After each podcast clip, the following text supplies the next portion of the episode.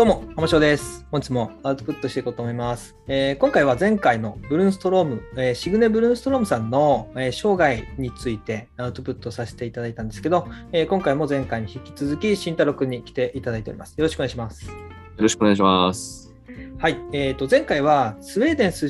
身のシグネ・ブルーンストロームさんが、まあ、ちょうど半世紀にわたってどういうふうな活動をしてきたかっていうことをおこの、えー電気シグネ・ブルンストロームを参考にお話をさせていただきました。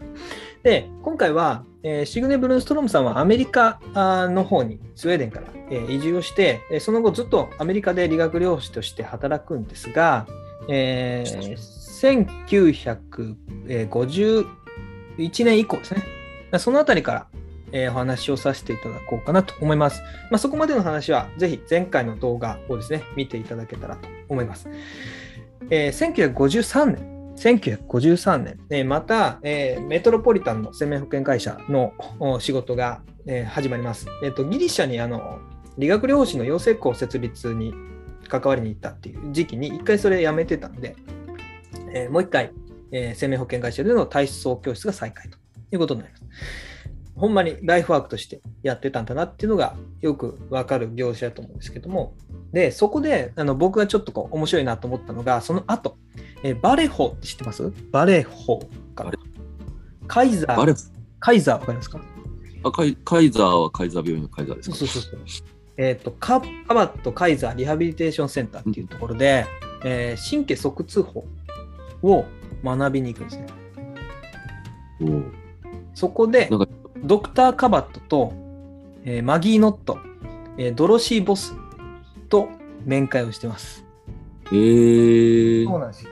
えー PNF のを創始したような人たちですよね。いわゆる。と、この時、えー面会をしています。もうちょっとふ、ちょっとびっくりしたんですけど、そうですよね。アメリカなんでね、確か PNF もアメリカやけん、まあね、合ってないっていうことはないんかもしれないですけど、でそこで神経側痛法を実は学んでいて、おそらく後のその記述を見ると、この神経側痛法の影響も受けてると思います。で、この時にやっぱりこういう勉強してるっていうことからも分かるように、肩麻痺に対するこの関心っていうのが、もうどんどんどんどん、もうどんどんどんどん強くなってるっていう感じだと思うんですよね。もう、勉強したい、仕事したいみたいな状況なんじゃないかと思います。で、当時は、えっ、と、肩麻痺に対する治療って、えっ、と、1900、えー1900年代の前半とかって、いわゆる筋再教育とかって言われていて、えっと、麻痺側じゃなくて、もうとにかく、えー残存機能を伸ばす、非麻痺側の筋をしっかりとつけるっていうようなアプローチがやっぱ主流で、うんでもそうするとやっぱり麻痺の回復っていうのが望めなくて、えーそのあたりから肩麻痺の、えーと麻痺をしている側に対するやっぱ治療っていうものが、えー頑張って考えないといけないよねっていうことが1900年代徐々に高まって。でその、まあ、先駆けを作っていったような人は実は、え、と神経生理学者のシェリントンさんっていう方なんですけど、まあ、その方が反射のその研究とかをいろいろされていって、まあ、そういったことをベースに結構、えー、とブルーストロムさんも、えー、と PNF アプローチなんかも、えー作られていったんですよね。いわゆる反射階層理論っていう運動制御の理論っていうものを、えー道具立てとしてやっていったっていう背景があります。で、そのシェリントンさんに関してはまたいつか、えーやっていこうかなと思うんですけど、これまたこんな本も買っちゃって、こういった本をまた参考にですね、シェリントンさんについてはまたやっていこうと思いますが、まあ、すごい重要な仕事をされていた。で、その中で連合反応と共同運動を使ったアプローチっていうものをもうものすごいあの重要視していたんですね。ただ、えーブルーストロームさんはですね、この時、えっ、と、もう大ベテランなんで、いろんな方からその尊敬をされてる。で、ブルーストロームアプローチっていう用語がその時からどうもあったらしいんですけど、本人はえーブルーストロームアプローチなんて呼ばないでくれっていう感じだったらしいんですよ。やめてくれと。我々はもっとこういろんな治療法を見てきてると。治療法、それ全ての治療法の中にいいところがあるはずだから、全ての療法士は一つの方法に絞るべきじゃないと。ブルーストロームアプローチなんて言ったら、これが一つの方法になっちゃうから、まだ完成してないんだけど、みたいな感じです。なんで、そのすべ全てのアプローチには、ちょっとずつ共通した部分、共通項があるんだけど、そういうふうな状況だから、特定のテクニックに特定の名前つけるなんていうことは、できんでしょっていうことを話されてるんですよ。いろんなものを取り込みたいみたいな感じ。例えば、えっ、と、BNF のホールドリラックスとかコントラクトリラックスってありますよ。あれ、等尺性収縮後の弛緩という生理学的なメカニズムを使ってる。でも、 PIR ってありますよね。 post isometric relaxation とか、えっ、と、そうね。オステオパシーの中の muscle energy technique なんかも、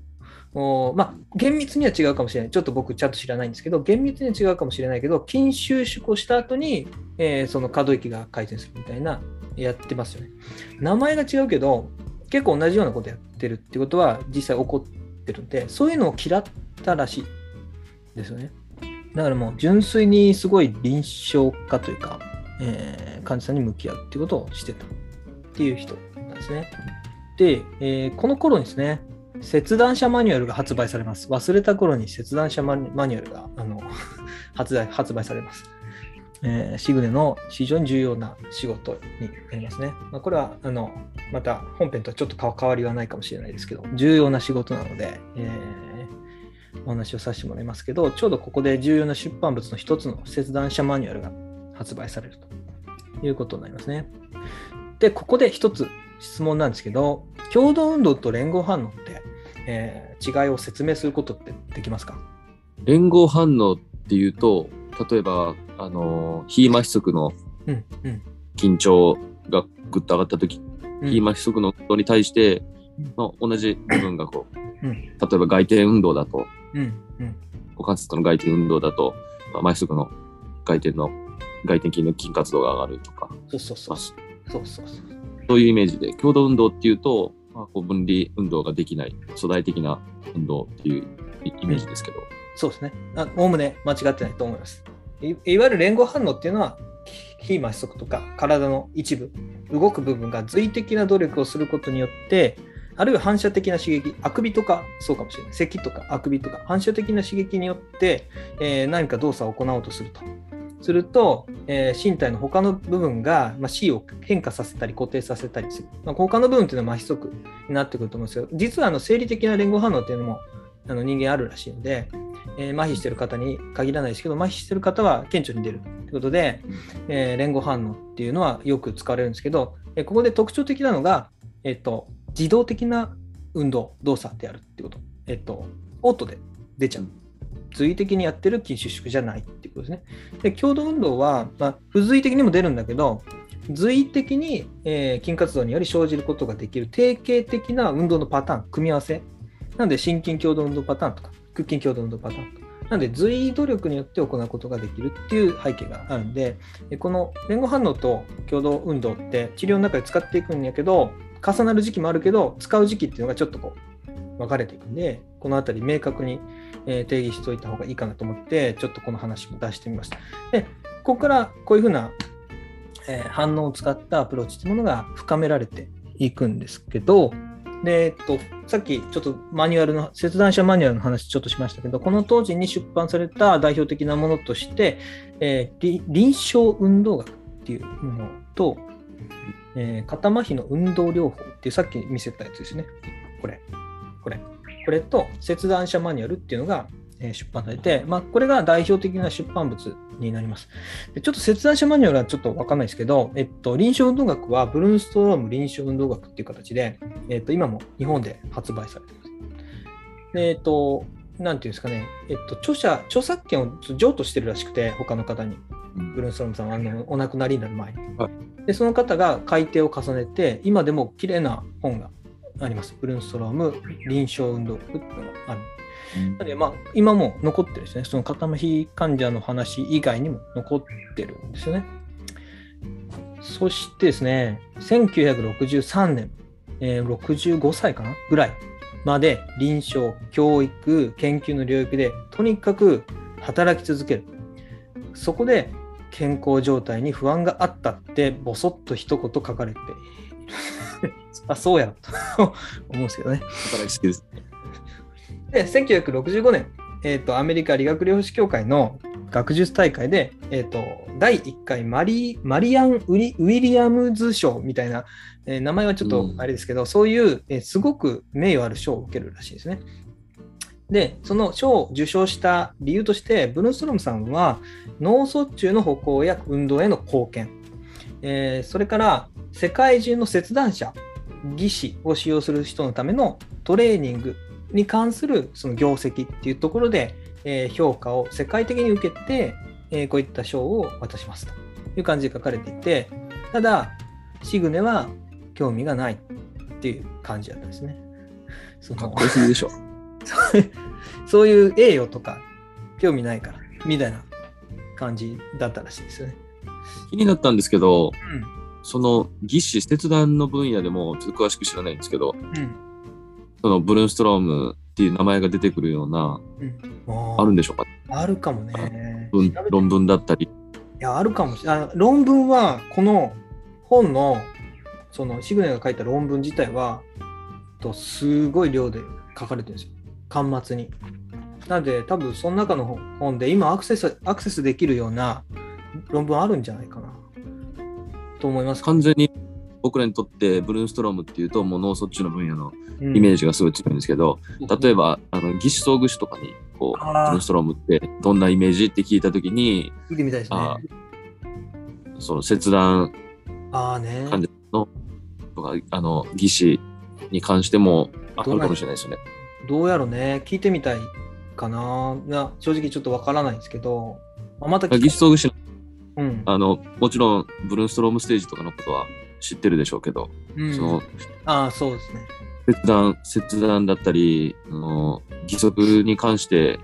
もブルーンストロームは関わってるっていうことを知ってるのかもしれないですね。ね、知ってたらお面白いですよね。なんか、意外でした。そうですね。うん分野でそうそう。この本読むまでは知らなかったんでで、そこで関わりがあったら面白いですね。ぜひまた聞いてみたいなと思います。そしたら、このあたりからもう68歳ぐらいになってるんですけど、1966年に、えー肩麻痺の運動テストの手順っていう、いわゆる回復段階、連続的段階に基づいてっていう論文が発表されます。これが多分、いわゆる、えーブルーンストロームステージの、まあ、最初にの文になると思います。で、そこから6年後にさっきの肩麻痺の運動療法っていう、えー書籍が出版されるんで、どうもこの辺からステージ理論っていうものが考えられていったのかなと、えー思います。それで、一回あの、アメリカ脳性麻痺協会っていう協会から依頼を受けて、えーマギー・ノットさん、それから、えっと、ルード法のルードさん、えーそれからベルタ・ボバス、えっと、あと、ドーマン法のロバート・ドーマンっていう方と一緒に討論をするっていうのに誘われたけど、えっと、行きたくなかったのか行かなかったっていう。行かんかったっていう。すごいメンバーじゃないですか。でもあの人柄は大体分かってつかめてきましたね。そんな感じの人だった。ちょっとひねくれてた。入ってたら面白い対話になったと思うんですけど、この中に入ってたらね。うん。まあでもいかだっ痛くなかったんでしょうね。たから。そこ気になりますね。いやな、なんでかちょっと理由は濁され、濁されてるのか分かんなかったのか分からんけど、そんな感じなんですよね。ほんで、その頃に、1967年、翌年ですね、さっきの言った運動テストの論文が発表された翌年に、東京大学附属病院から、えっと、上田先生っていう方、医師ですよね、リハビリテーション、日本のリハビリテーション医学にとっては非常に、えー重要な先生ですね。上田、あの、敏感の敏って書くと、なんて読むのかな。失礼ですね。しら調べてこいっていう話なんですけどね。なんて読むのかな。失礼な話、ほんまに。その先生と、えっと、理学療法士の福谷聖子先生っていう方が、えっと、ブルーンストロームさんのところに、えっと、面会に来てるんですよね。ちょっと待って、名前調べる。あ下の名前ですか？うん。あ、サトシさん。上田サトシ先生ですね。失礼な、失礼いたしました。が、あ面会をして、そこで初めてあのシグネ・ブルンストロームさんのそのアプローチに触れて、えー日本に持ち帰るんですね。なんで結構日本のリハビリテーション医学に多大な貢献をしたその上田先生っていうドクターがその時点で、えーブルンストロームのアプローチに触れて持ち帰ってる。でこれがいまだに日本の理学療法士の中に根強く印象としてやっぱブルンストロームっていう用語とかアプローチが残ってる要因の一つなのかなというふうに、えー思いますね。なるほど。やっぱこう輸入してくる先生っていうのが絶対日本人でうん誰かはいる方なんですね。ね。なんでまあドクターがその神経生理学的アプローチの一つであるブルンストロームアプローチを持ち帰ってますね。PT だけじゃなかったですね。そして、まあ、ここから、あまあ、そん、えっとね、からはもう晩年に入ってくるんで、えっと、途中で面白い記述があって、えーこれはシグネに対する手紙ですね。誰、えっと、知人からの手紙に書かれていたっぽいんですけど、シグネの臨床における基本的な信念、ここで多分日本の上田先生にもお伝えした内容にも含まれると思うんですけど、基本的な信念は、感覚入力が運動出力に影響を与えるっていう信念のもとでやっていた。でシグネが使っていた感覚入力っていうのは、いわゆるバーバルコマンドですね。えっと言語入力。それから、えっとボディランゲージ、えっと身体言語みたいなものとか、あと手か手からの刺激とか、えー触覚刺激とか、えーまあ、あるいは何？身長刺激とかね、そういったものをを使うことで運動の出力が変化したり強化したりするっていうのが、まあ、臨床的なシグネの考え方で、まあ、そこをこうベースに、えー考えていったアプローチを考えていったっていう感じですね。すごい僕印象としては今もそうちゃんみたいな感じがするんですよね結構。そうですね。うん、なんでまあ結局基本的には考え方は変わらないんだけど、うんまあ、その当時に評価できる範囲で構築していったアプローチなのでもちろん間違いは今考えればあるかもしれないけれどその当時基本的には観察に基づいてやっていったっていう、えー治療を開発していったって背景があるんでなんでその時できるできうる最大限の努力をして、えーアプローチを構築していって出来上がったのがこのアプローチ。だから今でも多くの人に、えー受け入れられてるかちょっと別にしてちゃんと残ってるっていうことなんですよね。で、えっと、シグネのアプローチの信念お話ししましたがシグネのアプローチの、えーまあ、特徴としていくつか興味深いものがあったので、えーご紹介します。えーと、シグネのアプローチは基本的には患者さんから最大限の能力を引き出しつつ自分がえー患者がその自分に自信を持て持って帰れるようにする。これはつまり適切に難易度設定するっていうことですよね。患者さんができることをする、でできそうなことを課題を選択するそれそれから患者さんがの能力を超えた要求はしないこれも同じですよねで、はい。患者さんの達成できる見込みのない動きはさせない。これは評価に基づく予後予測っていうところが背景にあると思うんですよ。なんで、今、脳科学や神経科学の知見に基づいて、えーある程度推奨されている治療法として、うん。課題課題思考型アプローチっていうものがありますよね。えーそれの考え方と、まあ、基本的には同じなんですよね。課題の、まあ、選択の仕方とか違うかもしれないけど、適切な。難易度調整、えー予後予測のもとで課題を選択し、えーアプローチをしていく。では一緒ですよね。結局行き着いた先は、あーまあ、今我々が考える理学療法とあの大きく変わりはなくて、あどういうふうに行き着いたかっていうのが違うだけで。なので今は自分たちが学んだとしても、すごく、えー、と全てを受け入れろってわけじゃないけど、えーいいアプローチ、考え方になるのかなって思いますね。そう結局はそこに着地するわけですね。うん、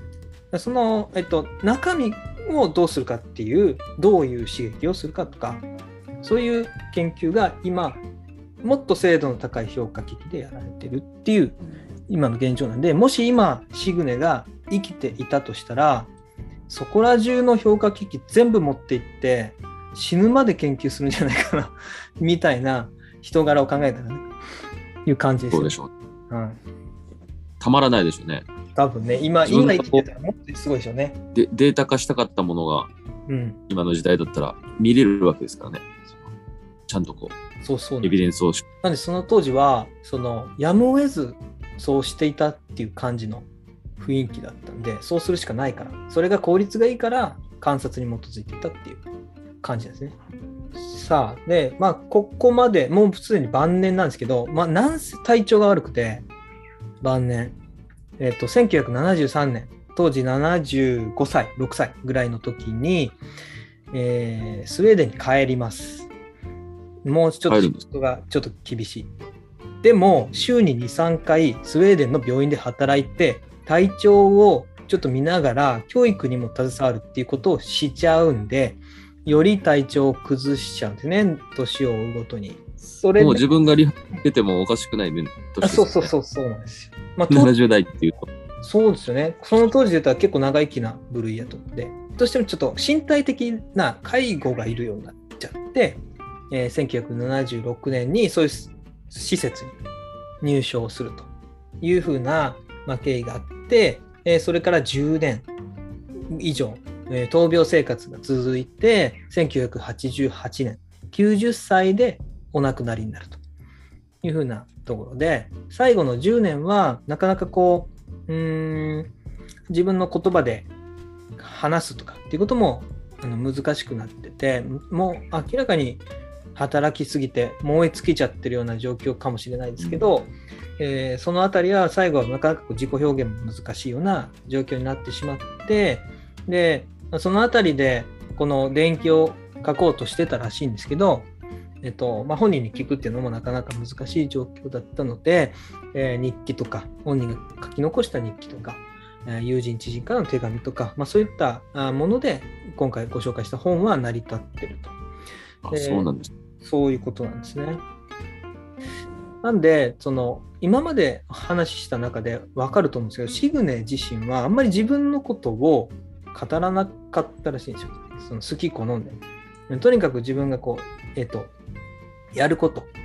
を成したい、えー患者に資することをなせっていうのがシグネの原理原則だったっていうことなんで、とにかくそれを実現するために動いてたので、あんまりこう自分のこと喋らなかったっていう方だったんで、あ本当に最後までその自分のその利権とかそういうものにあんまりこう強くこだわりを持たず自分のその患者に資することをなせっていう原理原則に基づいて臨床家として最後まで生涯を全うしたっていう方だったっていうことなんですね。すごいですね。この業界でここまで貢献してる人が、そんなに承認欲求がなかったっていう。そうなんですよ。仕事、ワーカホリックって言ったでしょ？でも、プライベートも、今回ちょっとぜまあえて触れてないんですけど、プライベートも自分で家建てるわ、乗馬に行くわ、旅行に行くわ、旅行のついでにドクター・カバットと面会してたりするんで、なんでもうすごいんですよ。プライベートもそうなんで、静かにしてることなかったみたいな。すべてがダイナミックやったってことですよね。そうそうそうそう。とにかく、まあ、家も大好きやったらしいんで、そんなダ感じ。イナミックでですね。うん。なんで、まあ、ここまで話してみて、いわゆるこう、ブルーストロームさんすごいなっていう話になってくると思うんですけど、いわゆるこう神経生理学的アプローチなので、今現在ってどんな印象がありますか？神経生理学的アプローチに対して、こう、この学会というか、協会全体、業界全体で、どんなイメージ持たれてると思います？イメージとして。イメージですか？うん。そうですね。なんか、あんまりこう、新しい考え方がどんどん出てきてるというよりかは、こうやってこう、古くからのまあ治療のこう概念っていうのがずっと長く残ってる業界かなっていう。運動器の治療に関しては、まあ、術式が、このオペの術式が変わったりとかで、アプローチの仕方もどんどんこう、アップデートしてされてるかなとは思うんですけど、神経生理学に関しては、こうあまりこう、お枠からこう飛び出ない、一新しないようなイメージ。うん。ね。そうですね。うんそこら辺が結構その日本の一部の、えードクターとか理学療法士から結構こう批判されてるっていう側面もある。うん。で、ブルーストローム法、そのブルーストロームアプローチがそのおそらく日本における神経生理学アプローチのの 代表格になってくると思うので、また概要欄の方に貼っときますけど、えっと、なんだっけ、えー間違いだらけのリハビリテーションってこの前にこのチャンネルでも紹介したことあるんですけど、えっと、起立着座運動の勧めっていう本を書かれている三好、えー先生っていう方がいらっしゃるんですが、その方が1988年に神経生理学的アプローチの最高っていう、えっと、ブルーンストロームさんのそのアプローチに対して非常に批判的にえー論文を書かれているものが残ってるんですね。えーその批判の内容としては、えっと、麻痺の回復に主眼が置かれていて、非麻痺側の強化がおろそかになっている。まあ、これなんか一周回ってるような感じがするんですけど、非麻痺側の強化がおろそかになって廃用してるっていう、えことが言われてるんですね。それから、えー回復段階に沿った機能改善するとは限らない自分の臨床の経験上、段階に沿って回復して、完全に麻痺が回復した人なんかほとんど見たことないっていう話をしてたり、えー、と麻痺死の筋肉に対して量的な評価をやっぱりしようとしなかったっていうのがブルーンストロームアプローチなので、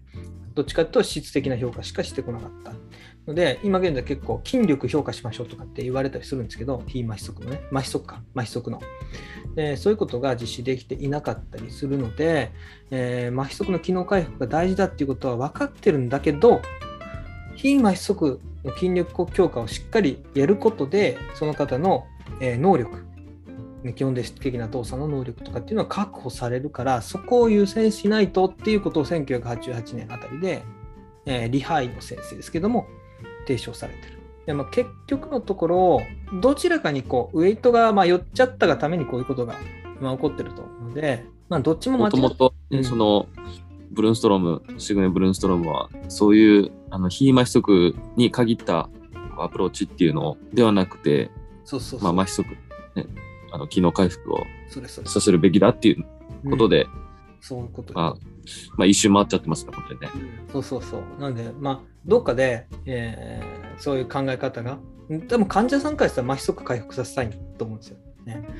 でも、まあ、生活もしないといけない。そういうふうな妥妥協点って言ったら変ですけど、うまいことこう、その状況に合わせて選択できるような枠組みっていうものにしていった方がいいのかなっていうふうに、まあ、個人的には、えー感じてるんですね客観。的に聞くと、そんなのどっちも大事だなって思いますけどね。そうそうそう。結局そうなんですよ。あの結局のところ、どっちが、ど両方大事っちが大事っていううんわけじゃなくて、両方しかいけないんじゃないかとは思います。うん、結局そうなんですよね。でもあのいわゆるこの科学的なアプローチっていうのは客観的に客観性を出していくためにこう焦点をこう絞って細分化ししてこう研究を進めていくじゃないですか。全体としての枠組みっていうものがしっかりと整備されないままで、えー個々のこう要素をつまみ取って、えー研究してそこにま、えーまっすぐ行ってしまうっていう側面もあると思うんですよね。分かっあの分かってる方は全然分かってると思うんですけど、まあ、僕が偉そうに言うことじゃないけどあまりにもこう、えー細分化されすぎていろんな要素を、まあ、それぞれこうやっていくことでなんかいつの間にかその要素ごとで対立が生じてしまったりっていうことが起こってると思うんですよ。なんで全体的なこう枠組みみたいなものが神経理学療法の中でできていったらいいなと思いますし、学会としても多分そうやって取り組んでるんじゃないかなということですね。なので、このブルーストロムさんの話を聞くと、読むと、すごいそういう、えー、と神経学、神経理学療法分野のあの課題というか、まあ、そういうのもなんか見えてくるなというふうに、えー今回学びましたかね。こんなこと言うと、あの、ちょっと専門性に欠けるし、あまりにも雑雑なことになります。い雑な表現になっちゃいますけど、まあ、とにかくよ、よくさせたかったんでしょうね。そうそうそうそうそうです。うん、患者さんによく何かをこれを直したい、あれを直したい、こうさせたいじゃなくて、後遺症を持った人をとにかく良くさせたい。そうそうそうやね。結局ね、そういうことですね。だから、行き過ぎた課題を課せるのも違うし、人が満足できるところをこう目標にするっていう、最終的にはやっぱその QOL を高めるっていうところで、こっちのエゴではなく、そうですね。大事なことですよね。なんで、まあ、えーまあ、今回はブルーンストロームさんの人物史を通して、えーまあ、神経理学療法だけでなくて、まあ、理学療法の、うんあり方というか、うん、今後どのように、えー進めていったらいいんだろうかっていうことを自分なりに考えるきっかけにもなったし、やっぱり、えー、とシグネさんが言ってる、えー、と患者に資することをなせという、基本的な原理原則っていうのは、えーと、今の時代になっても十分、えー、大事な非常に大事なことだと感じるので、まあ、そういったところが、えー、今回の話で、えー、皆さんに伝わったらいいなというふうに、え思いましたかね。はい、え、今回はですね、ブルーンストロームさんのお話、え誕生からお亡くなりになるまでのお話を、えさせて、えいただきました。えまあ、人物史ということで、えちょっとこう、面白いかなと思って勉強して、え話してみたんですけど、まあ、今後も、あ、そういこういった話をですね、ぼちぼち、まあ、やっていこうかなというふうに考えてますんで、ちょっと勉強の量は大変ですけど、えー、またちょっと慎太郎君に聞いてもらいながら、えー、進めていきたいなと思います。いや、でも、すごい、あの、僕にとってもかなり刺激的な内容でした。あの、浜城先生が言われたみたいに、うん、あの、2018年に和訳された、うん、まだ全然こう、うん。出版されて4、5年の本なんですもんね。最近なんですよ。まあ他の書物でもあんまりこうブルーンストローム、シグネ・ブルーンストロームのそういう生涯とか、なんか起源っていうのは、まあ、ネットでこう探しても出てこないですし、ウィキペディアにも出てこないぐらいなんで。あ、そうそうですね。確かに出てこない。うん、ね、あんまり知る機会が多分その本読まないとわからなかったんで、まあ、どういうこう考えのもと、ブルーンストロームステージが作られたブルーンストロームストロームのアプローチが開発されたっていうことも他で知る機会があんまりなかったんで、うんまあ、かなり新鮮で当たり前に聞くブルーンストロームステージブルーンストロームアプローチが今日なんか初めてちゃんと中身を知れたみたいな。うん。